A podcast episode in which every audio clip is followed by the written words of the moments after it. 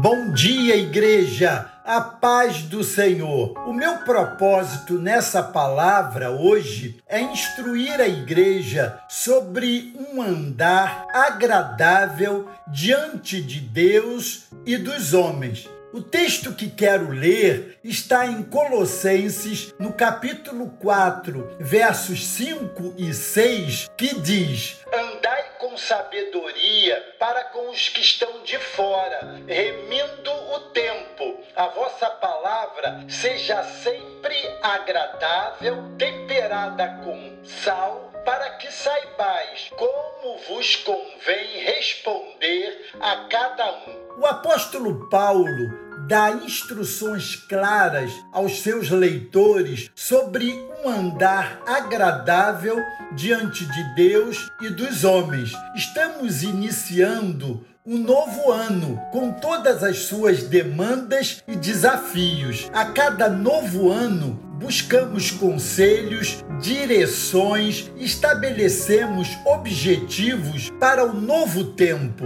Há algo nesse sentido na palavra de Deus que nos oriente como cristãos? A resposta é sim. Aliás, são muitas as instruções. Vale muito a pena passar a limpo aquilo que fizemos e dissemos no ano findo. É imprescindível aproveitar o que foi positivo e tirar lições do que foi aparentemente negativo. Digo isso porque nada na vida de um servo de Deus é completamente negativo. O Senhor é especialista em transformar maldições em bênção e fazer com que todas as coisas cooperem para o nosso bem Contudo, não podemos negligenciar a santa palavra de Deus na nova carreira que nos está proposta. Nesse texto de Colossenses, capítulo 4, versos 2 a 6, o apóstolo Paulo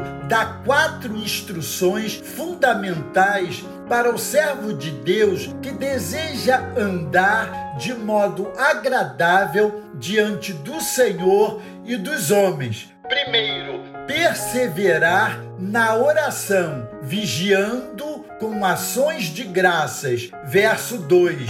Segundo, por novas oportunidades para anunciar Jesus e saber reconhecer essas oportunidades. Versos 3 e 5, parte B. Terceiro, portar-se com sabedoria com os que são de fora. Verso 5, parte A. Quarto, exercitar um falar agradável e prudente, especialmente com os de fora. Verso 6. Esse é o apelo de Deus ao seu coração. Em cada jornada empreendida, o servo de Deus precisa perseverar em oração, vigiando com ações de graças, orar para que o Senhor conceda a oportunidade de fazer a obra dele e ter sabedoria para reconhecer essas